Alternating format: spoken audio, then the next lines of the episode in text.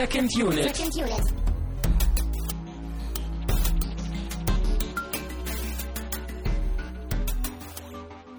Herzlich willkommen zur neunten Sendung Second Unit. Wir sind immer noch ein Podcast von Filmfreunden für Filmfreunde und mein Name ist immer noch Christian Steine und es sitzt schon wieder bei mir Tamine Muth. Das durfte ich jetzt nicht mal selber sagen. Oh. Nee, oh, so, ja, das sagst du sonst immer, ja. Aber ich will mal ein bisschen Abwechslung reinbringen, weißt du? Man Wir haben merkt die langsam, zwei Monate voll. wie du dieses Projekt so in deine Hände reißt. Ja, mein Projekt, ne? Du kannst es ruhig, ruhig aussprechen. Aber wir sind schon wieder völlig vom Plan weg. Äh, Weil wir stehen nämlich ein wenig unter Zeitdruck. Wir versuchen nämlich äh, wie immer die Stunde zu füllen und nicht mehr als eine Stunde. Und ich glaube, wir haben heute eine Menge Gesprächsbedarf. Denn wir haben heute Zodiac geguckt. Und äh, ich spiele einfach mal mit offenen Karten. Wir nehmen außer der Reihe einen Montag auf, sonst immer mittwochs. Und höchstwahrscheinlich wird dieser Podcast auch früher veröffentlicht. Und also nicht wundern. Äh, das hat nichts mit dem Film zu tun, das hat einfach nur mit terminlichen Dingen bei uns zu tun. Genau, die Leute, die jeden Tag auf unserer Website sehen, die wir, äh, gucken, ne, die werden dann sich freuen. Also du und ich. Richtig. Genau. Gut, äh, auf geht's. Ähm, wir haben, weil wir so außer der Reihe aufnehmen, auch kein wirkliches Getränk uns irgendwie organisieren können. Heute ist ja Pfingstmontag und Feiertag und wir sind Studenten und wir planen nicht weiter als bis zum nächsten Abend. Richtig. Deshalb musste äh, das gute Becks aus meinem Kühlschrank herhalten. Ja, Ja. aber ist ja auch mal ganz wichtig, ne, dass man mal so die Basics durchgeht. Macht man ja bei Filmen auch. Ne? Da Ja. können wir nicht immer nur spezielle Getränke machen. Da muss halt auch mal Leitungswasser dran sein. So, War das schon ein Hieb gegen das Bier? nein, das würde ich natürlich nicht sagen. Ja, schön. was denn dein Vorverständnis zu Becks? Hast du es schon mal probiert? Ja, deswegen steht auch ein Kasten hier. Ah, sag das doch nicht so offen. Oh, das hat schön geknallt. Auf die Helme. Auf die Helme. Ja, Oh, ungewöhnlich. Nee, ist genauso wie ich es kenne. und nicht Ähm. magst. Nein, ich, ich mag das schon. Aber es ist. Also ich, ich glaube nicht, dass ich irgendwie mal so den Drang habe und, und so das Gefühl habe, Mensch, heute möchte ich gerne mal Becks trinken. Also sowas habe ich glaube ich nicht. Aber wenn es mir jemand anbietet, so auf einer Party oder weil es halt gerade jemand da hat, dann trinke ich schon mal mit. Ja, aber, aber so bei anderen Bieren, ne, wie halt zum Beispiel dieses Grapefruit-Bier, da habe ich halt echt manchmal einfach Lust drauf. Es hebt sich ja geschmacklich auch aus dieser Biermasse in Anführungszeichen heraus. Also das ist Grapefruit-Bier. Das ist ja, das Becks ist irgendwie Standardbier. Natürlich ist gibt es Bierkenner, die jetzt irgendwie erzählen, oh, das ist jetzt anders als das, so und so. Ja, ja. Also ich, Aber ich, schmeckt würde, genau, ich würde auch sagen, es ist eher so ein, so ein bodenständiges Bier. Ne? Das macht jetzt irgendwie keine verrückten Experimente so mit dem Geschmack. Es bleibt halt auf dem Boden. Ne? Eine Ich Baseline. meine, es halt. ist ja auch nicht unbedingt schlecht, ne? das stimmt schon. Aber es ist einfach nur nicht so mein Fall. Ich habe ja auch das Gefühl, was Bier angeht, dass das äh, so ähnlich wie beim Fußball einfach eine gewisse Glaubensfrage ist. Und ich habe immer das Gefühl, also Becks kommt ja aus Bremen und wir sitzen ja hier in Kiel, äh, dass es halt nicht nordisch genug sei. Also dass man sich immer so bei Hamburg als der südlichen Grenze äh, einpendelt. Also entweder trinkt man hier oben Astra Oder Flens. oder Flens. So. Und Becks geht ja gar nicht. Und mir ist sowas ziemlich egal. Ich trinke Bier, weil es mir schmeckt und nicht, weil es aus einer Stadt kommt, die jetzt irgendwie relevant wäre für mich. Du Märtyrer. Aber das nur so am Rande. Ja. Wir haben heute, achso, noch eine Ergänzung zum letzten Film. Ja. Äh, und zwar äh, hatten wir da ja, wir haben Heat geguckt und wir sind ja auf diese Eröffnungs äh, Robbery Scene eingegangen. Und äh, ich hatte ja schon gesagt, dass das so ein bisschen an Dark Knight erinnert, beziehungsweise dass Dark Knight anscheinend sich so ein bisschen von Heat hat inspirieren lassen. Und als ich äh, letzte Woche den, den, den Podcast veröffentlicht habe, habe ich eben in einem Artikel äh, auch diese Szene auf YouTube verlinkt und habe sie mir dann nochmal angeguckt. Und fand es halt faszinierend, äh, dass diese ganze Szene jetzt mit dem Wissen, als ich Heat geguckt habe, wie so eine Art äh, Augenzwinkern von Christopher Nolan auf diesen Film gedeutet werden könnte. Und äh, ganz besonders halt deswegen, weil ein Schauspieler, der bei Heat auch mitspielt, äh, in dieser Szene in der Bank ein, ein, ein wie sagt man, ein Bankmann, ein Bankier spielt. Und äh, so, also dieser Schauspieler ist schon mal auffallend. Dann hatten wir gesagt, diese Inszenierung, die Nummer mit den Masken, die Art und Weise, wie diese Szene so ein bisschen aufgebaut ist und wie jeder zu, dieser, zu diesem Banküberfall von verschiedenen Perspektiven kommt und so seinen Teil beiträgt und erst am Ende merkt man, worauf das Ganze hinaus will. Ja. Und vor und, allem dieser, äh, dieser Satz, den er sagt. Ne? genau, also dieser, dieser Schauspieler, der eben auch bei Heat äh, auftaucht, sagt dann ja zum Joker, also er, er, er schießt ja auf mehreren dieser Joker, mhm. bis dann nur noch der eigentliche Joker übrig ist und dann äh, äh, kommt der Joker eben zu ihm und, und, und steckt ihm, glaube ich, irgendwie eine Granate in den Mund oder so und vorher sagt eben dieser Bank, äh, Bankmann zu ihm, äh, die äh, Verbrecher in dieser Stadt hätten früher noch so etwas wie Anstand und Ehre gehabt. Und als er das gesagt hat, da ist mir erst so diese, diese Parallele wirklich aufgefallen, wo ich mir dachte, das kann kein Zufall mehr sein. Also Nolan hat sich, hat sich ja sehr bewusst für alles in dieser Szene entschieden und diesen Satz hat er ja auch selber geschrieben. Also es muss irgendwie so ein Augenzwinkern, weil genau das hat die beiden ja in Heat ausgezeichnet. Also zumindest ja, ja. Robert De Niro, dieser Anstand, dieser Respekt und diese Ehre. Und ich dass das in diesem auch. Film einfach gar nicht vorkommt. Es muss irgendeine so Hommage wirklich an Heat sein und damit zeigt er dann echt, wie, wie der Joker sich halt abgrenzt von Al Pacino und Robert De Niro. Exakt. Also ich muss echt zugeben, das ist mir überhaupt nicht aufgefallen früher, als ich, also ich hatte ja Heat auch schon öfter gesehen, als ich Dark Knight äh, zum ersten Mal geschaut hatte. Und mir ist halt sofort aufgefallen, dass dieser Schauspieler da auftaucht, mhm. aber ich habe das irgendwie gar nicht in so einen sinnvollen Zusammenhang gebracht da einfach. Würde mich jetzt interessieren, ob mir das jetzt aufgefallen wäre, wenn wir den Film jetzt irgendwie in einem Monat nochmal schauen, dann bevor der neue rauskommt. Ja. Ob mir das dann aufgefallen wäre jetzt so, weil, weil ich ihn ja noch ein bisschen präsenter habe jetzt, den Heat. Stimmt, wir wollen ihn ja eh bald nochmal wieder gucken. Also Dark Knight. Ja, kurz dann, bevor der neue dann rauskommt hier. Genau. Ja, aber so. das nur so als Nachtrag, als kleiner. Ja, Weil, daran sieht man nämlich wieder, dass Nolans Filme wirklich immer was zu bieten haben. Da kann man immer wieder noch kleine nette Feinheiten entdecken. Ja, das habe ich sowieso jetzt. Äh, jetzt ist mir das nochmal so ganz off-topic äh, bei, bei Scrubs aufgefallen. Ich habe jetzt wieder angefangen, Scrubs zu gucken, eine meiner absoluten Lieblingsserien. Und wie wichtig es tatsächlich ist, also so dieser hermeneutische Zirkel, ja, äh, sich immer mal wieder auch mit solchen Dingen zu befassen, die man eigentlich schon kennt. Also ich sehe jetzt zum Beispiel bei Scrubs viel klarer, wie unglaublich gut es geschrieben ist, wie unglaublich gut die Inszenierung ist, dass halt manche Szenen ähm, anstatt Schnitten einfach Kamerawechsel haben. Also die Szene mhm. geht immer noch weiter, obwohl jetzt eigentlich an dieser Stelle wunderbar ein Schnitt hätte sein können, aber den gibt es nicht. Also du meinst, weil du halt, als du das zum ersten Mal gesehen hattest vor Jahren, hast du dich noch gar nicht so sehr mit dieser Materie, so Film und Serie auseinandergesetzt. Genau. Und jetzt hast du so ein bisschen so einen, so einen reiferen, mehr wissenden Blick darauf. Ganz genau. So? Ganz genau. Aha. Und genauso ist es natürlich auch bei Filmen. Also das Filme, die man irgendwie voll. Genauso war das ja eigentlich bei dir auch die letzten paar Male mit Heat genau, und Apocalypse ja. Now, wo du gesagt hast, okay, dir fallen jetzt Dinge viel besser auf als vorher. Ja, und vor allem halt auch so, so im Verhältnis. Natürlich, ich habe ja bei Heat früher auch gemerkt, da geht es halt auch so ein bisschen um die Charaktere, ne? aber ich hab, mir war gar nicht bewusst, wie wichtig das halt ist in dem mhm. Film. Ne? Ja, deswegen kann man durchaus auch Filme mal öfter gucken, ne? was ja viele Leute gar nicht machen. Ja, also gerade die guten und die Lieblingsfilme, die sollte man alle mindestens mhm. alle paar Jahre mal rausholen. Auf jeden Fall.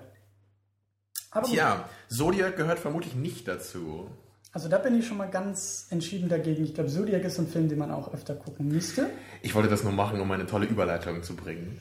Ja, und ich habe sie einfach kaputt gemacht. Ja. Ähm, lass am, uns am liebsten würde ich jetzt laut Troll rufen. Lass uns jetzt einfach erstmal ein bisschen was äh, zum Film Grundlegendes sagen. Also, ja. was ist es? Worum geht's? Erstmal, es spielen eine ganze Menge bekannter und guter Leute mit, meiner Meinung nach. Ja, Jake Gyllenhaal und Robert Downey Jr. sind sicher die bekanntesten. Mhm. Mark Ruffalo spielt auch mit, den man aktuell äh, in Avengers gucken kann als äh, Bruce Banner und Hulk. Mhm. Ähm, Sonst kannte ich jetzt aber, glaube ich, niemanden von den Leuten. Also ein paar Gesichter kamen mir bekannt vor, ja. aber ich konnte jetzt nicht sagen, ob das irgendwie ein äh, berühmter Schauspieler ist. Ich glaube, es waren viele Leute, die man auch so aus Nebenrollen kennt, aus anderen ja, Filmen. Oder ich halt so ein paar aus Serien oder so. Mhm. Ähm, der Film ist von David Fincher. Ja. Den hatten wir ja auch schon mal hier. Und von 2005 oder so? Oh, das habe ich nicht nachgeguckt. Also Anfang 2000, glaube ich. Ich, ich glaube sogar ja. eher so ein bisschen mittig. 2007 oder so, glaube ich. So neu ist er noch? Ich glaube ja. ja. Ich sage 2005, ich habe auch keine Ahnung. Hm?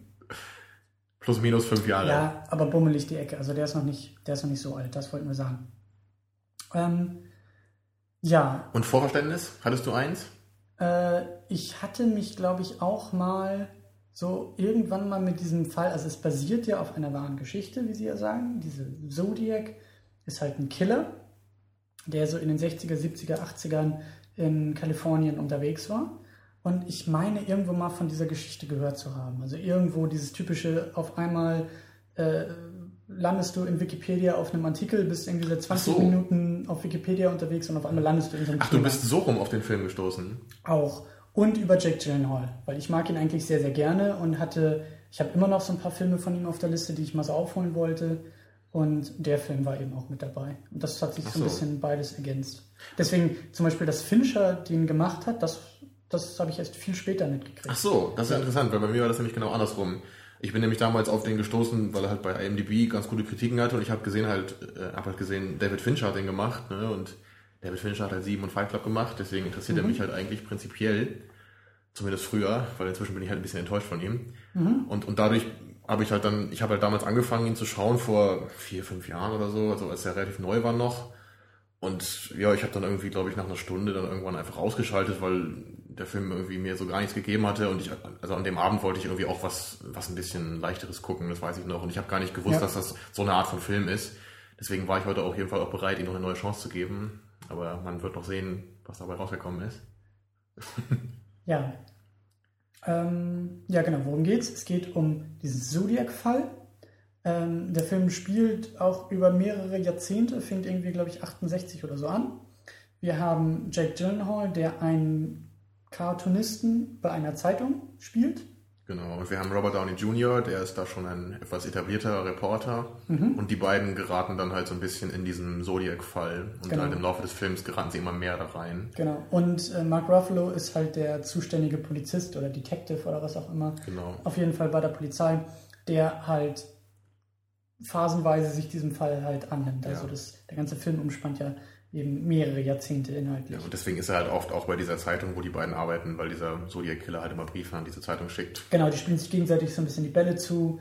Äh, Die Journalisten haben halt Informationen, die sie an die Cops weitergeben und später versucht Jake Gyllenhaal Informationen von den Cops zu bekommen, um den Fall zu lösen Genau. und so weiter und so fort. Der Film geht ungefähr zweieinhalb Stunden. Also irgendwie dieses David Fincher-typische Sitzfleisch, was man da mitbringen muss. Verblendung hat ja auch irgendwie seine zweieinhalb auf dem Tacho gehabt. Achso, ähm, äh, zu, zu Spoilern. Was meinst du, wollen wir heute mal so einen Spoiler-Part machen, ganz am Ende? Oder würde sich vielleicht anbieten bei dem Film, oder? Weil er noch so neu ist. Naja, oder einfach nur, weil man, ich glaube, man kann ganz gut über den Film reden, wenn man halt nur die letzten paar Minuten halt weglässt. Ähm, ich glaube, la lass uns mal lieber Spoilerwarnung setzen und komplett inhaltlich, weil ich habe das Gefühl, dass äh, dadurch, dass unsere Meinung auch relativ stark auseinandergeht, dass wir konkret werden müssen, um unsere Position klar ja zu das machen. kann auch sein. Okay, Und- also dann spoilern wir wieder Ja. ohne Rücksicht auf Verluste. Gut. Ähm, dann stürzen wir uns mal ein bisschen in die Diskussion, in den Film. Und äh, sollen wir mal wieder mit David Fincher anfangen? Sollen wir mal wieder so hier einen Schnitt setzen und die Diskussion von Alien so ein bisschen einfügen und irgendwie sagen, was für eine merkwürdige Auswahl an Film und Material er manchmal hat? Und Ja, das ist auf jeden Fall hier wieder so mein Problem irgendwie auch mit dem Film. Also es mag ja eine wahre Geschichte sein, aber für mich ist das einfach noch nicht genug Grund, dass sie auch erzählt werden muss. Das habe ich ja schon öfter gehabt, auch bei anderen Filmen, so bei diesem Changeling von Clint Eastwood zum Beispiel auch, den kennst du glaube ich nicht, ne? Das, das war halt auch so dieses, es ist eigentlich auch so ein ähnlicher Film, finde ich. Geht halt auch um so eine Kriminalgeschichte über eine längere Zeit, wo so eine Mutter ihren Sohn verliert und dann immer nach ihm sucht. Und es war halt auch so immer so dieses, es mag ja sein, dass das versucht wurde, dann nah an den realen Geschehnissen auszurichten, aber das, das macht den Film ja dann noch nicht interessanter dadurch, oder? Also es gibt Also- ja nun mal gute und schlechte Geschichten. Ob die jetzt wirklich passiert sind oder nicht, ist ja egal. also über die Geschichte und den, und, und, und äh, den Inhalt würde ich, würde ich gleich noch ein bisschen reden. Also mir ist nämlich sofort am Anfang aufgefallen, ähm, ich kriege langsam ein Auge dafür, glaube ich, was David Finchers Inszenierung angeht. Also ich hatte schon in manchen Shots das Gefühl, jawohl, äh, erinnert mich an Social Network. Also da ist irgendwie eine, eine ähnliche Handschrift in, in manchen Bildern. So. Es sind dann auch viele dieser äh, kurzen Close-Ups auf so Mhm. gewisse Dinge. Ja, genau, das auch. Und wir brauchen das gar nicht so sehr vertiefen, aber irgendwie hatte ich jetzt auch bei dem Film das Gefühl, das war jetzt nicht unbedingt das beste Drehbuch, was er sich ausgesucht hat. Also ich würde das jetzt nicht unbedingt an Fincher irgendwie selber festmachen. Ich habe das Gefühl, er hat das wieder sehr routiniert inszeniert. Aber es war einfach nicht, wie vielleicht auch bei Verblendung einfach nicht das beste Quellmaterial, was er hat. Also Fight Club und Sieben, Eben, der Vergleich mit Fight Club, das, ich meine, das ist halt so ein, so ein irres Drehbuch, was halt sich mit kaum einem Film irgendwie vergleichen lässt. Mhm. Und, und dann halt solche Filme wie, ja, wie, wie Benjamin Button. Ja, ja stimmt, Benjamin das Button. ich meine, gut, das ist natürlich auch irgendwie ein besonderes Drehbuch, aber es ist halt irgendwie so ein, es ist halt kein brillantes, sondern irgendwie ein merkwürdiges Drehbuch, finde ich halt. Und, und das ist der Punkt. Man muss ja durchaus auch die Drehbücher vom Regisseur trennen. Und ich bin halt schon der Meinung, klar, David Fincher ist gut, ist in so gut wie allen Filmen gut, die er gemacht hat. Nur die Qualität des Filmes steht und fällt nicht mit ihm oder mit, seinem, mit seiner Handschrift, sondern definitiv mit den Drehbüchern, die er inszeniert. Ja. Also egal, das ist es nämlich, egal was er verfilmt, es sieht gut aus und es ist gut gemacht, aber es ist dadurch nicht unbedingt gut. Ja, was, was halt bei Nolan meiner Meinung nach noch ein bisschen anders ist. Ja. Also bei Nolan hat er irgendwie da anscheinend ein besseres Händchen für. Klar, der schreibt die Dinger ja auch meistens selbst. Ja, und ich meine, selbst, selbst Insomnia finde ich halt, das ist ja auch ja. nicht von ihm selber, aber ich finde halt, gut, er ist ja nicht so gut angekommen, aber ich finde halt wirklich fast perfekt so. Das mhm. ist auch einer meiner Lieblingsfilme. Aber, aber na gut, kommen wir mal zum Film selber. Also das erste, was mir halt aufgefallen ist. Wollen wir, wollen wir sonst ganz ja? kurz noch die Schauspieler ein bisschen ab, abhaken? Also die Person dahinter? Weil, so. nur ganz kurz nur, ich hatte echt Schwierigkeiten. Also mir ist, ich habe Robert Downey Jr. eigentlich fast nur in Iron Man gesehen. Und jetzt bei diesem Film hatte ich echt ein bisschen Schwierigkeiten, ihn von dieser Rolle zu trennen. Weil er für mich sehr, sehr stark damit verbunden ist. Ja, er spielt ja auch immer so ein bisschen diese Rolle. Ne? So der ein bisschen abgedrehte, coole Typ. so. Das kann er auch, keine Frage. Klar. Aber ich, ich habe das Gefühl, dass er mal aus dieser Rolle raus muss. Der auf muss jetzt Fall. auf jeden Fall nach den ganzen Iron Man und Avengers und ja, Iron Man also, 3. Also ich kenne ihn halt auch aus Kiss Kiss Bang Bang und da spielt er halt auch so einen Typen. Da ist er halt noch so ein bisschen, bisschen irrer vielleicht, mhm. aber es geht halt auch in diese Richtung. Und das ist halt irgendwie dann auch so ein bisschen ich weiß nicht, ich, ich mag es halt sehr gerne an Schauspielern, halt wie Al Pacino und Edward Norton, die können halt mal den starken Typen spielen und mal den absolut schwachen Typen. Und bei Robert Downey, ich weiß nicht, er ist halt immer so, so einfach dieser, dieser irre Playboy-Typ, so. Zumindest mehr oder weniger. Extrovertiert und selbstsicher ja. und eingebildet manchmal auch. Und ja gut, selbstsicher war er jetzt hier nicht unbedingt, ne? Naja doch, also teil, am Anfang schon er dann da teilweise in die Redaktionsräume kommt. Und, und okay, gut, am so Anfang. Ne, gut, später war er natürlich dann eher fertig. Kaputter, ja. Aber ich sag ja, das ist irgendwie ein bisschen, er muss mal irgendwie für mich so ein bisschen raus aus diesen Rollen, weil sonst ist er für mich immer Tony Stark, der gerade versucht, irgendwie Reporter zu sein oder der gerade versucht, äh, weiß ich nicht. Also ich denke gerade bei, bei Kiss Kiss Bang Bang ist er halt schon irgendwie ein bisschen anders. Er ist halt da nicht der selbstsichere Typ, aber er spielt halt auch so dieses Irre immer, das kommt halt auch so raus, was er halt mhm. immer hat. Ah, den müssen wir auch nochmal irgendwann gucken, den finde ich halt echt cool. Mhm. Das ist halt der einzige Film mit ihm, den ich kenne, den ich wirklich gut finde. Obwohl ich halt ihn eigentlich schon mag. Ich mag ihn auch, aber wie gesagt, ich habe ein bisschen Probleme, ihn äh, als, als jemand anderes noch wahrzunehmen. Dann, äh, ein Grund, warum ich den Film auch gucken wollte, Jake Gyllenhaal den ich sehr gerne mag. Also nach Donnie Darko hat er sich natürlich in mein Herz mhm. gespielt, weil das einer meiner Lieblingsfilme ist. Ja, aber was, was gibt es da noch mit ihm jetzt, wo du ihn so gut findest als Schauspieler? Ich habe auch überlegt. Ähm, Na, was kennen wir denn noch? Wir kennen hier diesen, diesen Zeitreisefilm, der noch nicht ganz so alt ist. Wie heißt der nochmal? Ah, äh, äh, Mit dem Zug da. Ja, mein Gott. Oh nein. Äh, ich überlege und ja, ich schmeiß in der Zeit Prince of Persia ein. Der oh ja, natürlich. Hat. Naja, aber da hat er jetzt, ich meine, da hat er jetzt nicht irgendwie so noch nicht toll geschauspielert, oder? Also, ähm, man hat sich vielleicht gerne angeguckt. Und dann gibt es noch diesen Jarhead, den habe ich mal gesehen. Stimmt, den habe ich auch gesehen, der hat mir auch gefallen. Er hat ja. in Brokeback Mountain mitgespielt, den muss ich nochmal gucken. ich weiß nicht, ob ich mit dem mal angucken muss. Also bei ihm ist so ein bisschen, also klar, durch Donnie Darko war, war er für mich auf einmal so da und wahrscheinlich für viele andere also auch. Da finde ich halt wirklich brillant einfach. Das ist halt super klasse, was und er da macht.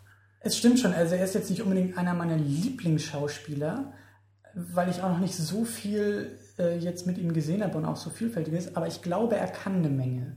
Und ich glaube, und seine Rollen, die er gewählt hat, das ist es eben, die sind nicht so wie, wie bei Robert Downey Jr., so diese eine Nische, sondern zum Beispiel, mein wirklich Lieblingsschauspieler ist ja Joseph Gordon-Levitt. Und ich schätze und liebe es an ihm so sehr, dass diese Rollen, die er sich aussucht, dass die so grundverschieden sind. Das, was du mhm. gesagt hast. Stark, schwach, Action, ruhig, independent. Das sind ganz viele Filme, die er gespielt hat. Und ja. so ein bisschen geht für mich Jake Gyllenhaal auch in diese Richtung. Also er ist jetzt auch nicht nur irgendwie so dieser, was weiß ich, dieser Schönling oder nur der Actionstar, sondern ich habe das Gefühl, dass er nicht ganz so in die Breite, aber schon vielfältigeres Zeug spielt. Und das eigentlich im schlimmsten Fall routiniert macht, wie in Prince of Persia, wo ich sage, okay, ja, ist jetzt keine, keine Ja, mit dem konnte ich nicht viel anfangen, aber. Aber ich fand jetzt zum Beispiel hier bei Zodiac, deswegen auch äh, die Spoilerwarnung, also ich fand zum Beispiel, als er die Szene, wo er, wo er dieses Date in einem Café hatte. Also er kommt da ja rein und äh, Robert Downey Jr. Äh, ist, hat ihm ja vorher erzählt, dass er sich da irgendwie mit einem anonymen Informanten trifft.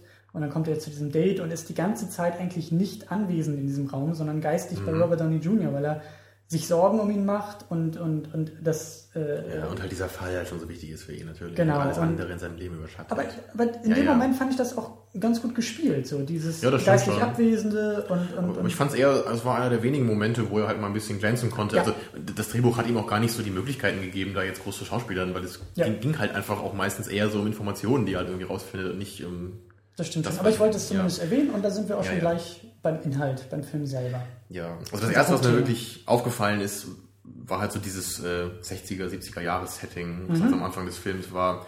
Was halt eigentlich ein schönes Setting ist, so an sich. Also ich mag diese Zeit eigentlich gerne in so einem Film sehen, so dieses bisschen altbackene aus, dieser Zeit. Ja, auch bei Dirty Harry finde ich auch sehr cool und auch die bescheuerten Haarschnitte, die alle haben. Nur mit dem Unterschied, dass der Film tatsächlich in der Zeit gedreht wurde und nicht wie Zodiac Genau, äh, ja. 40 Jahre später. Äh, Genau, ich meine nur erstmal, also allgemein mag ich halt so diese, diese Zeit eigentlich äh, im Film. Ja, aber leider war es halt hier nicht so gut umgesetzt, fand ich. Es sah irgendwie ein bisschen steril aus, ein bisschen künstlich. Das stimmt schon, ja. Und das, also es sah sogar manchmal ein bisschen billig aus, würde ich sagen. ja. Also manche Hintergründe und manche manche Straßenzüge, wo man Genau. wo, also solche Szenen werden ja ganz oft tatsächlich so gedreht, dass einfach nur ein kleines Set äh, gebaut Ja. wird, einfach nur eine Straße mit zwei Häusern und der restliche Hintergrund der Stadt Ja, wird und so sah es halt gemacht. manchmal leider aus. Und das ist halt sehr schade. Und es gab ja auch ein paar Mal so ein, so ein paar Außenaufnahmen, so von der Golden Gate Bridge zum Beispiel. Und Ja. die sahen halt sehr, sehr deutlich ähm, nach Computeranimation aus. Das stimmt. Und das hat mich auch so ein bisschen, also das stört mich halt immer, wenn halt der ganze Film so gar nicht ähm, so künstlich gemacht wirkt und dann kommt plötzlich so eine Szene. Ja. Das war wie bei Alien 3 ja auch, wenn halt so dieses Alien, was halt so unglaublich animiert aussieht, das, das stört mich halt einfach, wenn das so rausfällt dann aus Ja. dem Film. Ähm, ja, da kommt eigentlich auch ein Kritikpunkt von mir gleich hinterher, dass ich diese ganzen Zeitsprünge halt sehr, sehr anstrengend fand. Ja, und auch die Art und Weise, wie es gemacht wurde. Ne? Ja. Es ist, ist bestimmt, also ich würde schon sagen, es war bestimmt 30 Mal im Film, dass irgendwie gesprungen wurde, so und sei es ein paar Stunden oder sei es ein paar Tage Ja. oder seien es ein paar Jahre. Ja, Und das war einfach. Problem, ja. was mein größtes Problem daran war, dass sie ganz selten definitive Daten gesetzt haben, sondern es war ganz oft so ein Szene mit Einblendung zwei Wochen später. Alles klar, es werden drei Sätze gesagt, Schnitt, Szene, fünf Ja. Wochen später. Und dieses, dieses Relative von, wovon jetzt eigentlich nochmal fünf Wochen später? Genau, habe ich ein paar Mal auch vorher gedacht. So. Und vor allem, wenn die vorherige Szene irgendwie eine halbe Minute lang war. Ja. Und dann nochmal noch mal zwei Stunden später. Und jetzt sind wir plötzlich vier Jahre weiter. Und das, also man, man merkt es halt im Film gar nicht, weil es, es werden manchmal Stunden gesprungen, manchmal Jahre. Und die also einfach nur mit sind dem nicht Cut. sofort sichtbar, ja. Ja, und die Leute sehen auch nicht anders aus dann. Das ist irgendwie, das, das funktioniert so nicht. Und es wundert mich auch, dass ähm, Fincher das in einem Drehbuch so gemacht hat. Weil es gibt ja Möglichkeiten, sowas zu reduzieren. Ich glaube nicht, dass Fincher das selber geschrieben hat. Ich glaube, Fincher hat das Drehbuch bekommen. Gut, okay. Aber und hat dass er sich dann das. damit auseinandersetzen müssen, weil das ist ja so der Kern dieser ganzen Zodiac-Geschichte. Dass das Ganze ja eben kein Fall war, der innerhalb von einem Jahr. Natürlich. Sondern dass Aber es Jahrzehnte ich, gedauert Also wenn ich hat. jetzt diesen Film gemacht hätte, dann hätte ich halt versucht, das so weit wie möglich einzuschränken. Ja. Man muss ja auch nicht jede Kleinigkeit dann immer zeigen. Wenn das halt irgendwie dann notwendig ist, dass es eine halbe Woche später passiert, ich weiß nicht, es gibt auch andere Möglichkeiten, irgendwie dem Zuschauer das mitzuteilen. Das, Ja. man muss ja nicht immer direkt dabei sein, wenn das passiert. Und da kommen wir eigentlich auch zu einer, zu einer Frage, die ich mir gestellt habe beim Film. Ob sich der Film, also wir haben eben auch diese verschiedenen Charaktere und Aspekte. Wir haben Jake Gyllenhaal und Robert Downey Jr., die eher auch den Anfang des Films prägen. Und Robert Downey Jr. fällt dann irgendwann quasi raus aus der ganzen Geschichte. Genau, wird irgendwie drogensüchtig und Genau. ist gar nicht mehr dabei. So. Dann kommt irgendwann Mark Ruffalo dazu als Cop, der Ja. ermittelt. Und Und es wird halt immer wichtiger im Laufe des Films. Ne? genau, wird immer wichtiger und wird dann auch irgendwann so ein bisschen weniger. Er ist immer noch da, aber nicht mehr ganz so wichtig. Und so die letzten 40, 45 Minuten, deswegen habe ich da auch mal kurz auf, auf, äh, auf die abgespielte Zeit gucken wollen, da fängt der Film an Gas zu geben für mich, indem er sich nur auf Jack Gyllenhaal konzentriert. Ja. Da die Akten wurden schon geschlossen und ich weiß, gar nicht, ich weiß gar nicht mehr, was der Auslöser bei ihm war. Aber Jack Tja. Gyllenhaal fängt auf einmal wieder an, das Ganze aufzurollen. Es gab halt und keine Auslöser. hat, hat irgendwie Ideen und, und, und äh, fängt an, sich durch Archive zu wühlen, fängt an, mit Leuten zu reden. Weil, stimmt, er, er wollte, er hat ja dann mit Robert, Robert Downey Jr. geredet und gesagt, hey, es müsste doch mal jemand das Ganze als Buch veröffentlichen. So, das sind jetzt so und so viele Jahre schon. Stimmt, er hat, er hat im Album geblättert und seine Frau sagte zu ihm, äh, du hast ja wohl irgendwie auch die größte Sammlung zum Zodiac Killer der Welt. Mhm. So, und dann kommt er auf eine Idee, fährt zu Robert Downey Jr. und sagt, hey, hättest du nicht Bock, ein Buch darüber zu schreiben? Aber Robert Downey Jr. ist schon so fertig mit der Welt, dass er dazu gar nicht mehr in der Lage ist. Und dann fängt er selber an, Buchprojekt anzustoßen, wühlt sich durch die Archive, versucht den Fall wieder ins Rollen zu bringen. Und da hat der Film für mich auf einmal dann auch wieder funktioniert. Was? Also, Natürlich. Also für mich hat das überhaupt keinen Sinn gemacht. Es, also man ja. hat ja vorher überhaupt nicht sich die Zeit genommen, irgendwie Jake Gyllenhaals Charakter irgendwie zu etablieren, ihm also uns Informationen über ihn mitzuteilen. Moment, das, das eine trenne ich vom anderen. Mir ging es in dem Fall nur um den Inhalt, um die Frage, wer ist der Zodiac-Killer? Das ist eine Frage, die schon gleich am Anfang des Films natürlich gestellt wurde, die anderthalb Stunden bis vielleicht zwei Stunden völlig unbeantwortet und fast schon irrelevant schien, bis dieser Moment wieder eintritt. Und da kam für mich eine hm. gewisse Spannung, da kam für mich auch einfach Bewegung in den Film. Also ich das waren nämlich die Momente, wo wir, wo wir mehr Montagen hatten, wo es einfach zügiger voranging. Während vorher einfach Zeitsprung, Zeitsprung, Zeitsprung und in den Szenen, wie du ja gesagt hast, es wurde eine Menge telefoniert und man wusste nachher gar nicht mehr, wer ist jetzt der Verdächtige. Namen fliegen durch die Runde und Figuren tauchen auf und sind wieder weg. Und das war halt einfach überhaupt nicht kompakt. Also ich, ich meinte halt eben, es, es macht für mich irgendwie dann keinen Unterschied mehr, wenn der Film plötzlich nach anderthalb Stunden halt ein bisschen besser wird. Also du hast schon recht, es war halt dann nicht so schrecklich wie am Anfang, weil wir jetzt zumindest irgendwie einen Charakter hatten, dem wir irgendwie folgen konnten und wir wussten halt irgendwie, was er wollte. Also wir wissen zwar nicht warum, aber wir wissen immerhin, dass er das wollte. Mhm. Nämlich diesen Killer unbedingt finden, kostet es, was es wolle. Ähm, aber halt die anderthalb Stunden vorher, ich meine, sorry, also ich habe keine Ahnung, wer Jake Gyllenhaals Charakter ist. Aber das ist der Punkt, das habe ich auch nicht und das interessierte mich in dem Moment auch nicht. Aber Krass. für mich hat der Film dann Fahrt aufgenommen. Und das ist genau der Punkt, wo ich mir dachte, man hätte diese Geschichte also ich kritisiere eigentlich ungern Dinge an Dingen, die sie nicht sein wollen oder die nicht da sind. Also ich bin eigentlich kein großer Freund, der sagt, also eigentlich hätte der Film so und so aussehen müssen. Hm. Weil das für mich immer irrelevant ist. Aber in diesem Fall habe ich echt das Gefühl, dass da, dass der letzte Teil der wichtigste ist und dass der Film unglaublich profitiert hätte, wenn man sich auf diesen, diesen, diesen Winkel der Geschichte konzentriert hätte. Lass doch diese ganze Vorgeschichte weg. Ich fand es teilweise unglaublich interess oder interessanter im Vergleich zum vorherigen Teil, wie Jake Gyllenhaal auch gegen diese ganzen Wände gelaufen ist. Er saß ja irgendwelchen Cops gegenüber, die alle gesagt haben, das ist nicht mein Zuständigkeitsbereich, das ist schon verjährt, diese Informationen kann ich Ihnen nicht geben.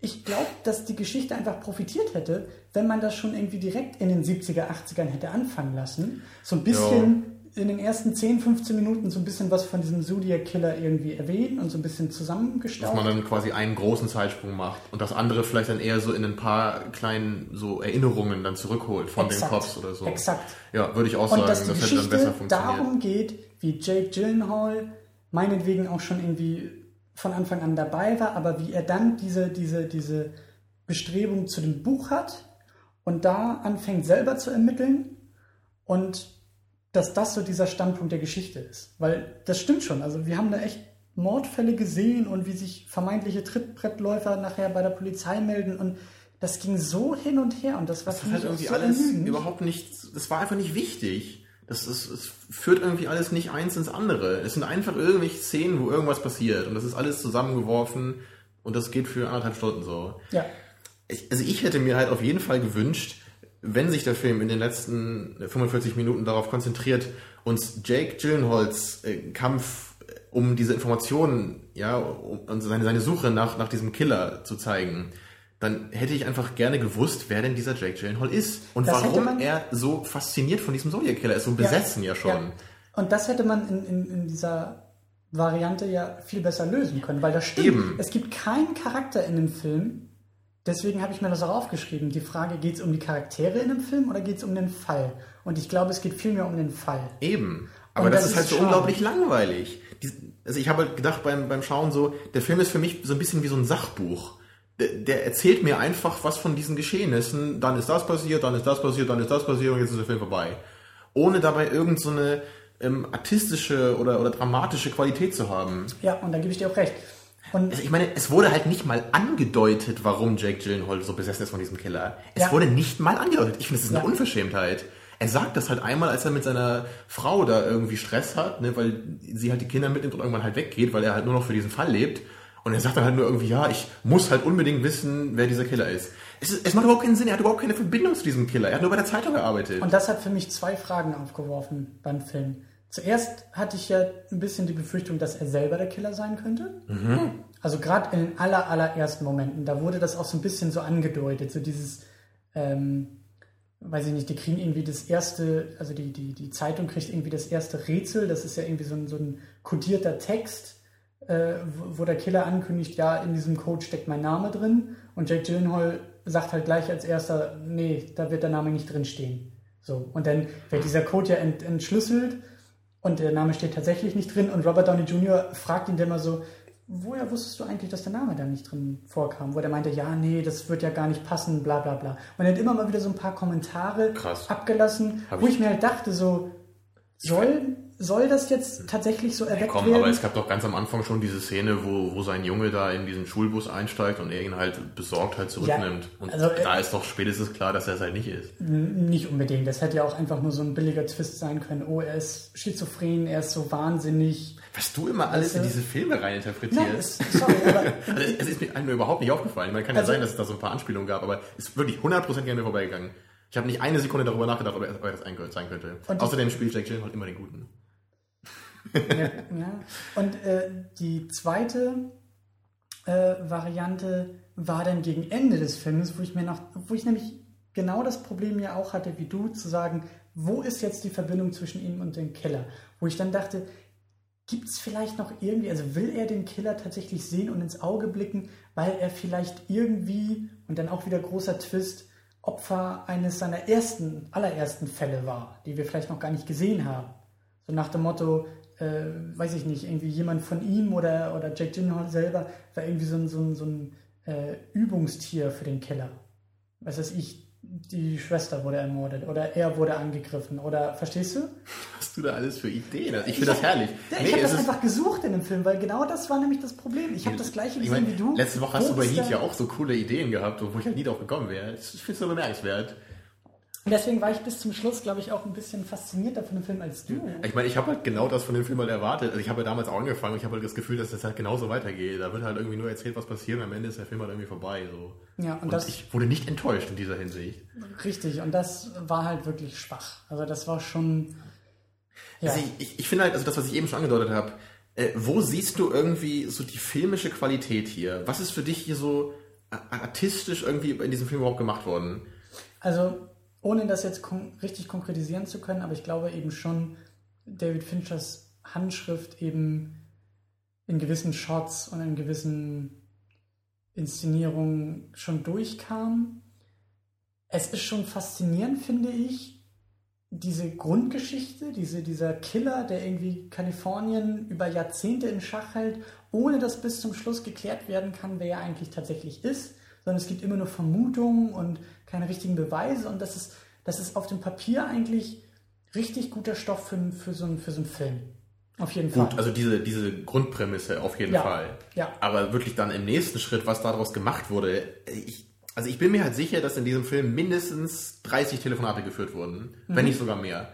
Und es ging in diesen Telefonaten immer nur darum, äh, welche kleine Information jetzt wieder irgendjemand rausgefunden hat. Und dann zwischen der Presse und der Polizei oder zwischen den verschiedenen Reportern und Mhm. zwischen allen möglichen Leuten. Die telefonieren die ganze Zeit. Und ich finde das so unglaublich langweilig. Ich gucke mir doch keinen Film an, um irgendwelchen Leuten beim Telefonieren zuzugucken. Ich möchte irgendwelche unvergesslichen Bilder sehen. Ich, ich möchte Dialoge haben. Ich möchte nicht einfach nur Leute miteinander sprechen sehen, äh, weil ich davon irgendwelche Informationen bekomme. Das natürlich, natürlich auch. Aber ich mag halt Dialoge in erster Linie einfach, wenn dabei halt so Sachen mitschwingen, halt wie bei Inglourious Bastards. Wo es halt nicht darum geht, äh, Person A teilt Person B Information C mit, ne, sondern es geht halt um die Art und Weise, wie das gemacht wird. Genau, und das war so eine kurze Szene in dem Film und dann nie wieder, als Jake Gyllenhaal bei einem Verdächtigen zu Hause und im Keller ist und Jack Gyllenhaal die Vermutung hat, das ist gerade der Killer. Er, er geht so zu ihm und während die halt miteinander reden, sieht es so aus, als ob die Beweise oder die, die Andeutung, Vermutung auf diese Person zeigen würden. Und dann fängt der Film auch an, so ein bisschen damit zu spielen, mit Musik und, und, und äh, so wie, wie dieser vermeintlich Verdächtige auch in diesen Szenen halt dann umgeht, wie er Jack Gyllenhaal in den Keller bittet, um ihm dort was zu zeigen und was zu erzählen und, und, und das deutet alles immer mehr darauf, dass er tatsächlich der Killer war. Also gut, also die Szene an sich fand ich auch gut, aber halt äh, zu dem Zeitpunkt im Film, also ich war mir halt relativ sicher, dass er das halt eben, eben nicht ist, sondern Ja. dieser komische Typ, den wir halt vorher schon gesehen Ja. haben, weil ich halt auch der Meinung bin, dass man seine Stimme relativ gut schon erkannte, vorher, als sie halt, als er halt einmal mit dieser Frau im Auto war. Mhm. Und äh, also zu dem Zeitpunkt schien mir das halt eher so ein bisschen wie so ein billiger Versuch, da jetzt irgendwie nochmal so einen Twist anzudeuten, der es dann und doch das nicht war es ist. ja auch im Nachhinein. Ja, richtig, aber es, es hat für mich halt deswegen nicht so gut funktioniert. Also es hätte vielleicht wirklich die Szene so im Vakuum betrachtet, hätte halt gut funktioniert. Ja. Da, da würde ich jetzt auch nichts an der Szene aussetzen. Aber halt so in diesem Film drin äh, funktioniert es halt nicht mehr, weil ich einfach schon fast sicher bin, dass dieser Typ einfach nicht der Killer ist. Ja, aber das, das war so ein Beispiel von dem, was du gerade. Äh, Genau das, aber da hast du recht. Wenn, wenn der Film halt viel mehr so gewesen wäre und versucht hätte, so Dialoge zu machen und uns so irgendwie verschiedene Personen als mögliche Täter irgendwie nahegebracht hätte. Weil Es, was, es, gab, es gab ja auch gar, gar nicht verschiedene Verdächtige im Laufe des Films. Man hat ja nur einmal diesen Verdächtigen gesehen, der es ja höchstwahrscheinlich auch ist am Ende. Gut, das wurde ja nie so richtig aufgeklärt, aber es ist ja, also so, es scheint ja so zu sein, dass er es halt gewesen ist. Er hat ja auch diese Uhr, wo irgendwie Zodiac draufsteht, ne? Wäre halt schon ein komischer Zufall irgendwie und er sieht halt auch ein bisschen verrückt aus und redet auch so. Naja, also ich finde halt, es ist ein bisschen öde, wenn man halt so einen, einen Verdächtigen vorstellt, der halt absolut total so aussieht, als wäre er der Killer und, und, und dann halt so damit alleine lässt für den Rest des Films und dann halt irgendwie dann eine Stunde später noch versucht, so einen Twister einzubauen. Also da muss ich halt, wenn von vornherein verschiedene Verdächtige vorstellen oder gar keinen. Ich schieße nochmal gerne aus der Hüfte. Äh, Ich kann mir gut vorstellen, dass dieses Buch, äh, was die Figur von Jake Gyllenhaal ja geschrieben hat, dass es sowas tatsächlich gab. Dass tatsächlich nochmal so ein Buch äh, geschrieben wurde dazu. Dieses Buch Grundlage für das Drehbuch war und dieses eigentliche Buch auch eher ein Sachbuch war. Oder eher trockener geschrieben und tatsächlich, das ist passiert und das ist passiert und das ist passiert und dass in der Transformation in so ein Drehbuch nicht viel Dramaturgie mit eingeflossen ist, sondern man sich tatsächlich damit begnügt hat zu sagen, das ist passiert, das ist passiert und das ist passiert. Ja, aber, aber warum macht man das so? Und ich finde ja so unglaublich auch bei, bei diesem Beispiel einfach, dass der ja so gut angekommen ist, dieser Film. Ich verstehe einfach überhaupt nicht, wer diesen Film so toll findet und warum das so viele Leute so gut finden. Also kannst du da irgendwie ein bisschen Licht in mein Dunkel bringen?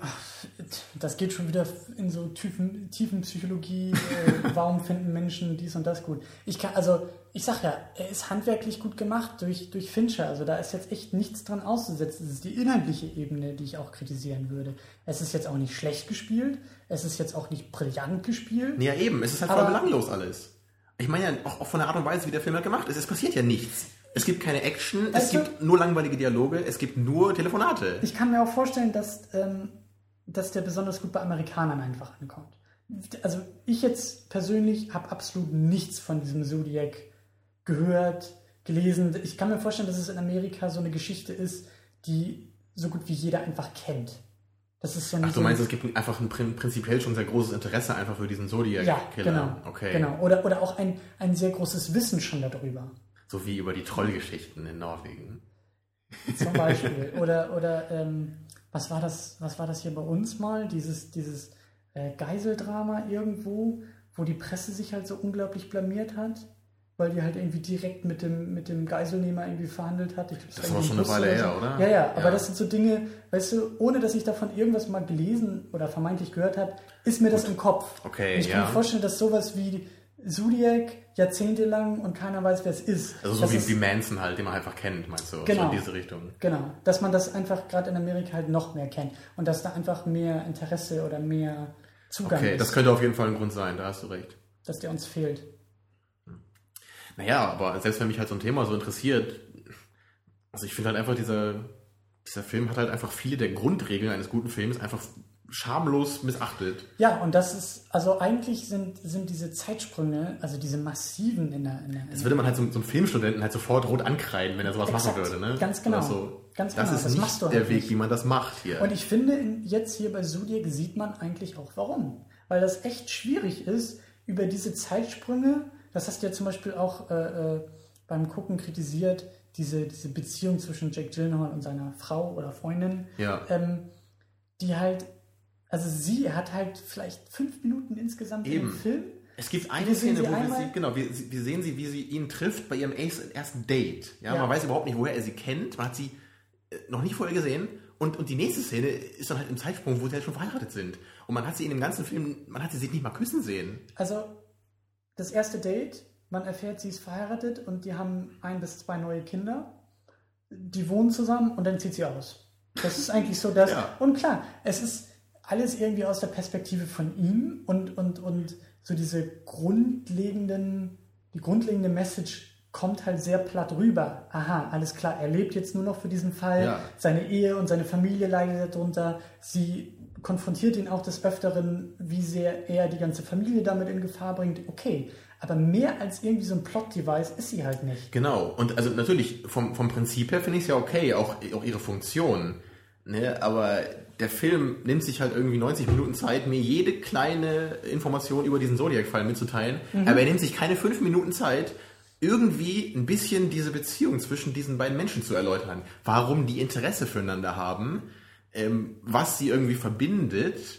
Ja, weil ich, ich meine, es ist mir halt einfach völlig egal, ob sie ihn verlässt oder nicht, weil ich kenne sie ja nicht mal und ich kenne ihn auch nicht. So, ja, dann, dann geht sie halt, ja, whatever. Und es ist mir halt auch egal, ob er besessen ist von diesem Zodiac-Fall, weil ich ihn auch nicht kenne. Und genau das meinte ich ja, dass das eigentlich die viel interessantere Geschichte wahrscheinlich wäre, wenn man sich auf ihn konzentriert hätte und eben wie seine Familie kaputt geht und so Genau weiter. das. Ich hätte gerne gesehen, wie er sich psychologisch entwickelt, Und wie dieser Fall ihn in sich aufsaugt. Das hätte mich interessiert. Und warum er halt ähm, zu diesem Killer halt irgendwie, warum er da auch immer so ein Interesse für hat. Weil die meisten Menschen würden einfach sagen, komm, wir kriegen den jetzt einfach nicht, dann hat sich die Sache jetzt erledigt und ich werde jetzt mein Leben weiterführen. Aber aus irgendeinem Grund, den der Film, wie gesagt, nicht einmal andeutet, ist Jack Gyllenhaal besessen von dieser Idee, diesen Killer zu finden. Naja, und ich meine, das ist doch eigentlich eine interessante Idee für so einen Film. Das irgendwie zu beleuchten. Dieses Verhältnis von ihm und dem Zodiac Killer. Oder dass er irgendwie einen persönlichen Grund hat, warum ihn das Ganze so belastet. Ja, vielleicht hat das, hat das halt einfach die reale Geschichte nicht hergegeben und man wollte sich einfach nur an die reale Geschichte halten und dann ist das dabei rausgekommen.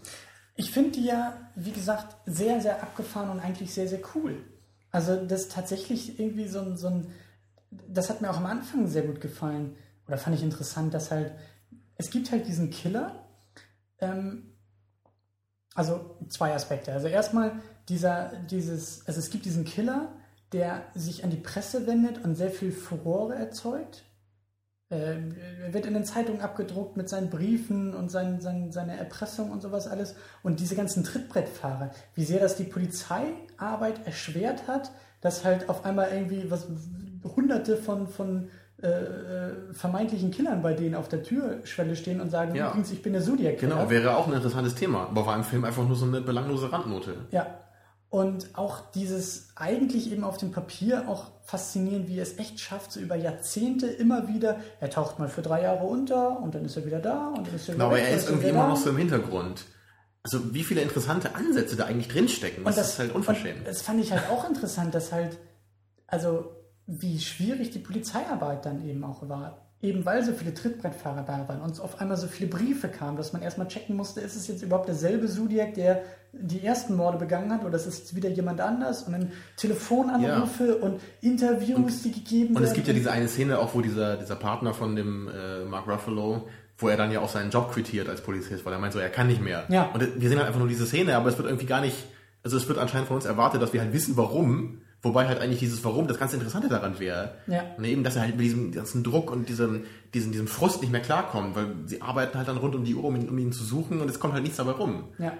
Und ich hatte auch, ich hatte dann eben, das ist, das ist so der zweite Aspekt, den ich äh, bei dieser Zodiac-Geschichte eigentlich interessant fand, aber der jetzt leider dann im Film eher unterging. Äh, die Frage, ob das System bzw. die Polizei so schlecht ist und er deshalb jahrzehntelang nicht gefasst wird oder er so überlegen. So, so eine Art Hannibal Lecter dann, so in diese Richtung, ne? dass er so mit allen spielen kann, selbst aus seiner Zelle heraus. Ne? Ja.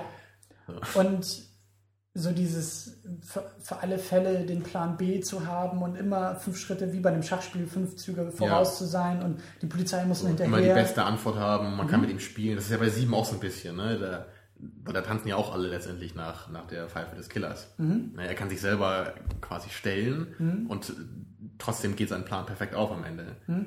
Und wie gesagt, also diese Frage ist halt dann irgendwie ein bisschen enttäuschend beantwortet worden, weil es dann doch eher, also der Killer war jetzt nicht, ähm, würde ich sagen, war jetzt nicht irgendwie übertrieben clever oder, oder das war nämlich auch so meine Frage, dass halt die ganzen, die ganzen Hinweise, die sie hatten, dass die, wirst du, so dieses bewusst mhm. falsch gelegt und, und falsche Fährten, sondern nee, ja. es hat sich. Oder war es einfach Zufall so? Hat er einfach Glück gehabt? Ja. Wenn, also wenn, wenn da vielleicht ein paar Sachen anders gelaufen wären, hätten sie nach zwei Wochen gehabt. So.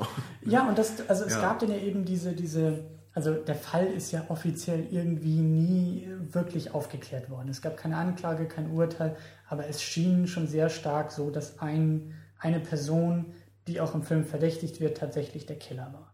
Und es gab eben auch ein, ein Verhör mit diesem Verdächtigen, wo eben auch schon zumindest uns der Film glaubhaft in dem Moment machen wollte, dass das wohl auch der Killer sein könnte. Wo ich mir auch dachte, okay, ist das jetzt, kommt er jetzt raus aus dieser Nummer? Eben weil er das System kennt und weiß, was er sagen muss und weiß, wie er Beweislast zu seinen Gunsten umkehren kann. Ja, aber da war es nicht so. Es aber war einfach war so, nicht so. Ja, die Beweise scheinen anscheinend nicht auszureichen, obwohl er halt sogar eine Uhr hat, wo halt Zodiac draufsteht, so ungefähr, und irgendwie blutige Messer in seinem Kofferraum hatte. Aber er meinte, damit hat er nur einen Truthahn geschlachtet. Ja, gut, wenn das nicht ausreicht, ja, dann weiß ich auch nicht. Und, aber dann eben so diese, diese Alternative, dass das System so ein bisschen schuld dran sei. Das fand ich halt auch so ein interessanter Gedanke, der da manchmal so durchkam als dann angefangen wurde, über mehrere, wie sagt man, Restriktionsbereiche hinaus zu er ermitteln zu müssen. Weil er, glaube ich, mal in San Francisco unterwegs war und dann irgendwie in, was war das andere, wo er, glaube ich, LA oder wie war das? Ja, auf jeden Fall war das halt so, dass verschiedene Police Departments zuständig waren. Und das fand ich halt interessant. In dem Moment kam dann auch die Frage auf, oder ist er, oder hat er immer Glück, weil das Problem diese verschiedenen Departments sind, die halt untereinander ja. oder zusammenarbeiten müssen und das Ganze in den 60ern. Wo man sagt, okay, da ist sowieso die Technik noch nicht so weit, es gibt keine DNA-Tests, es gibt so viele Ermittlungsmethoden noch gar nicht. Und in, es gab so eine Szene, wo, glaube ich, irgendwie einer der Polizisten versucht hat, verschiedene Departments halt auch anzutelefonieren, die dann gesagt haben, ja, wir haben noch keinen Fax und deswegen können wir die Materialien noch nicht ja, schicken. Genau. Dann müssen wir das per Post und wir haben aber ganz andere Aussagen als jetzt irgendwie das andere Polizeidepartement. Und ich habe versucht, die ganze Zeit herauszufinden, was will mir der Film jetzt sagen? Wie gesagt, ist der Killer so clever? Ja. Oder scheitert es am System? Du hast aber, also das, das, was du gerade sagst, finde ich sehr interessant, weil ich jetzt auch an, an Benjamin Button zum Beispiel denke oder an Social Network, wo ich mir halt immer ähnliche Fragen gestellt habe. Weil ich auch, bei Social Network wird auch immer gezeigt, dass halt dann diese, diese erst Freunde plötzlich nicht mehr Freunde sind oder irgendwie das halt dieses Facebook dann plötzlich über ihnen steht. Aber es wird irgendwie nicht richtig thematisiert. Es wird einfach nur gezeigt im Laufe des Films. Und das ist ja bei Benjamin Button für mich auch so das ganze Problem. Wir sehen halt die Geschichte von mhm. diesem Menschen, der rückwärts altert, mhm. Aber ich habe das Gefühl, wir sehen sie einfach nur. Und ich habe überhaupt nicht verstanden, was das soll. Es wird mir irgendwie gar nicht, gar nichts gegeben, was mir das irgendwie so zeigen soll einfach. Was ist die Bedeutung von diesem Menschen? Was geht in ihm vor? Ich, ich sehe einfach nur, was er erlebt. Und das scheint irgendwie jetzt so dieses Phänomen von, von Finchers äh, Filmen zu sein, die neueren. Ich meine, bei Fight Club, da ist halt jede Szene brillant so. Und wir wissen halt genau immer, was diese Szene halt soll. Und sie hat immer eine Funktion. Oder bei Sieben, dieser Film ist halt ein perfektes Meisterwerk. Und, und diese Filme jetzt, ich weiß nicht, das, ja, du hast recht, die sind handwerklich gut, aber inhaltlich sind sie halt völlig belanglos. Also ich, ich kann diesem, also ich kann wirklich äh, leider Zodiac niemandem empfehlen. Ja, das fällt mir auch schwer. Ähm, bevor wir zum Ende kommen, noch ganz witzig die äh, Randnotizen für uns, dass so ein paar äh, äh Verweise auf Dirty Harry da waren. Ja, genau, sie waren einmal im Kino und haben Dirty Harry geguckt. Ja, und, und das habe ich mir auch gewünscht dabei. Den zu gucken. Mhm. Ja, und wir haben jetzt eigentlich auch schon geklärt, dass Social Network und 7 nochmal auf die Watchlist müssten. Dass wir die beiden 7 hast du nicht mehr so gegenwärtig? Den habe ich vor Jahren mal geguckt. Boah, äh, der hat sogar Trent Reznors coolen Song als Opener. Social Network hat den ganzen Soundtrack von Trent ja, Reznor. Ja, aber der Soundtrack ist nicht so cool wie dieser eine Song damals. Ich sage ja, er muss auf die Liste. Beide müssen auf die Liste. Also wenn du dem keine 10 gibst, ey. Naja, du hast ja ihm wahrscheinlich auch keine 10 gegeben, aber. Richtig. Ja, also wir hatten schon versucht zu sagen, wie wir diesem Film jetzt empfehlen würden. Und mir fällt es jetzt auch nicht so sehr ein. Also vielleicht. Fincher-Fans. Gut, da, na klar. Fincher-Fans, ja, es geht halt auch in diese Richtung, ne, wie halt auch Social Network halt ist. Er ist eher ruhig. Er, er hat natürlich gute, gute Kamerashots und Ja. auch gute Schauspieler, kann man nicht sagen. Stimmungsvoll inszeniert. Und wahrscheinlich geht's halt auch am, am ehesten noch so für Krimi-Fans einfach. Für Leute, die halt so Kriminalfälle einfach schon mal spannend finden an sich, was bei mir halt einfach überhaupt nicht der Fall ist. Ich habe da auch überhaupt keine Abneigung gegen. Ich habe zum Beispiel neulich ähm, Witness for the Prosecution gesehen. So ein Klassiker aus den 50er Jahren. Hat mich völlig umgehauen. Super klasse Film. Ich wusste nichts davon. Und das ist halt auch nur so eine Kriminalgeschichte, die halt am Ende auch vor Gericht spielt, wo halt bei mir eigentlich die meisten Filme eher so, naja, wenn da so Gerichtsszenen dabei sind, ist das nicht unbedingt mein Fall. Aber der Film war einfach klasse. Also der war fast perfekt so. In diese Richtung geht für mich äh, Primal Fear. Oder auf Deutsch Genau, Zwielicht. genau. Der das halt ist auch auch so ein Fall. Gut mit einem Twist und auch, Ja. wo Ich meine, der hat sogar Richard Gere drin, ja, und der Film ist halt trotzdem klasse. Allein was, was das schon mal heißt. Ne? Mhm. Es ist halt wirklich, es ist halt so ein, so ein Anwaltsthriller mit Richard Gere in der Hauptrolle, ja, und der Ja. Film ist klasse. Ja, Na gut, Edward Norton ist natürlich nicht unschuldig dran. das stimmt, ja. Ja, Ähm. also ich, ich wollte damit nur sagen, ich bin halt kein Fan von solchen Krimi-Geschichten an sich oder von Gerichtsthrillern. Aber wenn der Film das halt gut macht, dann bin ich absolut dabei. Und das ist für mich dann nicht irgendwie so ein permanenter Minuspunkt. Ja, und äh, deswegen meinte ich nur, wenn halt jemand sowas prinzipiell schon mal gut findet, so wie du halt gerne Superheldenfilme magst, dann wird er wahrscheinlich Zodiac schon mal prinzipiell ein bisschen besser finden als ich. Hm. Ja, Einfach von diesem, von diesem Thema der Aufklärungsarbeit ne, und diesen, diesen Mordfällen, wer könnte es sein und so. Ich habe auch echt so jetzt, wo wir, wo wir das, wo wir den Film sehr gut besprochen haben, echt das Gefühl, dass da, dass da irgendwie zwei verschiedene Filme drin stecken.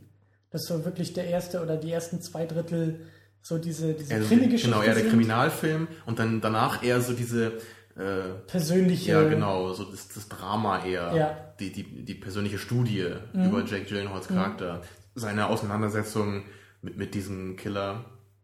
Ja, es ist echt so, in den letzten 45 Minuten war ja echt ein ziemlich deutlicher Einschnitt eigentlich. Ne? Ist irgendwie interessant. Vielleicht wollte man das irgendwie alles so in einen Topf bringen. Naja, für mich hat es halt überhaupt nicht funktioniert.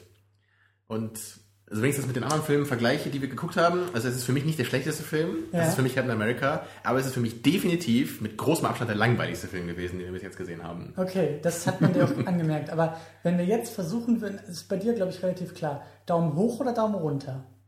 Ja, bei mir ist es halt ein klarer Daumen runter. So, und ich habe echt Schwierigkeiten, da eine, überhaupt eine Aussage. Eine klare Aussage ist es sowieso nicht, aber weil, wie gesagt, so die Inszenierung und, und so, so das letzte Drittel ist für mich Daumen hoch. Also du, Der du Anfang ist eher so mittel bis tatsächlich Daumen runter. Und jetzt also du würdest Frage, eher beide Hände benutzen und dann einen so schräg nach oben und einen so schräg nach unten, ja? Wenn ich mich so aus der Affäre ziehen dürfte, würde ich das wahrscheinlich machen, ja. Und das ist echt faszinierend, weil hm, ich das, also wir hatten, glaube ich, bisher keinen, keinen Film, der irgendwie so schwierig für mich einzuordnen war. So. Mhm. Entweder, also, weiß ich nicht. Also, Ja, es hängt halt immer davon ab, auch wie, wie ähm, schwer man die einzelnen Gesichtspunkte eines Films halt gewichtet. Wenn einem halt eher so die, die Story wichtig ist oder, oder halt so diese, diese Kriminalarbeit halt hier, ne, Mhm. mit den kleinen, welches Puzzlestück wird jetzt wann entschlüsselt, dann ist der Film natürlich nicht so schlecht. Aber wenn man jetzt wie ich halt sehr viel Wert auf gute Dialoge und auf tolle Bilder legt, dann kann man mit diesem Film halt überhaupt nichts anfangen. Hm, das stimmt schon. Ja, da ist halt wieder das Subjektive einfach gefragt. Ich hoffe, wir konnten das ein bisschen verdeutlichen heute, aber ich denke schon. Hm. Aber immerhin bin ich beruhigt, dass du jetzt nicht sagst, boah, der Film ist so klasse, den will ich am liebsten gleich nochmal gucken. Nee, aber deswegen meinte ich ja, ich weiß, also ich müsste ihn vielleicht nochmal, nicht, nicht heute und nicht morgen, aber mit einem gewissen Abstand verdauen und irgendwie in einem Jahr, da sind wir wieder beim hermeneutischen Zirkel, äh, in einem Jahr oder in zwei oder in fünf oder so, hätte ich, hätte ich bestimmt mal wieder Lust, um das nochmal zu versuchen. Das ist natürlich eine ehrenvolle äh, Ansicht von dir, aber ich kann ganz klar sagen, dieser Film ist für mich gestorben und Weißt ich werde du, den nie wieder gucken. So ein Film, Alien 3, bestes Beispiel, den muss ich nicht nochmal gucken. Den der muss ist ich einfach nicht mehr gucken. rauszuholen, meinst du? Ja. Aber du meinst hier vielleicht schon noch, oder? Richtig, richtig. Ähm, also es würde mich auch echt freuen, wenn, weiß was ich, in den Kommentaren oder wenn wir ein bisschen Feedback vielleicht kriegen könnten von Leuten, die den Film vielleicht kennen und wirklich sagen, ihr habt aber das und das übersehen. Oder Ja, warum, das würde habt mich ihr, auch interessieren. warum ist das nicht aufgefallen? Weil, weil ja wirklich, ich, ich bin halt äh, sehr daran interessiert, eigentlich immer so ein bisschen zumindest zu verstehen, warum manche Filme so gut ankommen. Mhm. Und ja, gut, altes Beispiel Avatar. Ich verstehe halt zumindest, warum dieser Film gut ankommt. Mhm. Ich, ich verstehe, wer sich den Film anguckt und, und warum er den gut findet. Das ist ja auch völlig in Ordnung. Aber halt wirklich bei so Filmen wie Melancholia oder Zodiac oder halt auch Lost in Translation, da sitze ich wirklich vor meinem Bildschirm. Ich habe ich hab den Mund auf und ich denke, oh mein Gott, das ist der größte Mist, den ich je gesehen habe. Wieso mag das jemand? Und genau das war also das erste, was du gesagt hast, was für mich bei Heat, wo ich auch sagen kann, ja, das ist ein guter Film. Er ist für mich jetzt nicht der beste und auch kein Meisterwerk so, aber ich kann deine Position dazu nachvollziehen. Ich kann deine Einschätzung dazu nachvollziehen. Und das fällt mir jetzt bei diesem Film tatsächlich, also ich, vielleicht kann ich, ich kann mich vielleicht auch da reindenken irgendwie, dass man tatsächlich sagt, so wie du gesagt hast, Krimi-Geschichte ist gut und Inszenierung ist gut. Also da könnte ich halt schon verstehen, dass jemand meint, so, ja, das ist ein ganz netter Film, den kann man sich mal angucken, so im mittelmäßigen Bereich. Aber halt nicht irgendwie so ein Film, der bei IMDb so in der Top 100 ist, was er ja, glaube ich, ist. Was wir äh, zusammenfassend sagen wollen, überzeugt uns von diesem Film. Macht Werbung dafür, überzeugt uns, warum der gut sein soll. Ja. So, das wird uns echt, echt Auf jeden freuen. Fall. Ähm, aber im Grunde genommen sind wir jetzt durch damit, oder? Ja, auf jeden Fall. Gut. Ja, nächste Woche gibt's als wundervollen Kontrast. Wie üblich kann man vermutlich keinen besseren Kontrast hinbekommen. Wir schauen nämlich Raw Deal. Das ist ein Schwarzenegger aus dem Jahre 87 und es ist mein Lieblings-Schwarzenegger. Und ich bin wirklich, ich sage ja nicht immer, dass ich gespannt bin, was du davon hältst, aber ich bin dieses Mal auf jeden Fall am allergespanntesten, was du davon hältst. Und ich kann jetzt schon sagen, ich habe keine Ahnung von dem Film. Also Schwarzenegger spielt mit, okay, kann ich einsortieren. 87 kann ich vielleicht auch irgendwie einsortieren und jetzt formt sich bei mir tatsächlich ein Bild und ich bin gespannt, ob dieses Bild äh, bestätigt oder Genau. widerlegt wird. Das ist ja auch gerade so interessant, weil das halt einer dieser Schwarzenegger ist, die halt nicht so bekannt sind. Ne, So Terminator kennt halt jeder, auch der halt Schwarzenegger nicht mag. Aber das ist halt eher so ein, für mich ist halt ein Geheimtipp.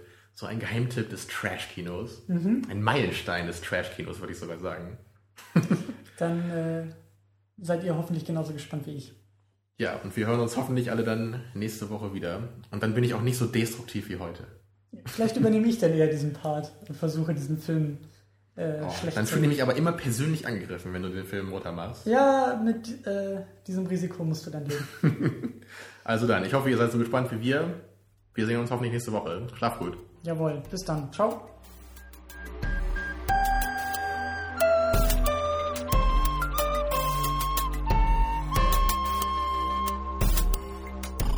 Second unit. Second unit.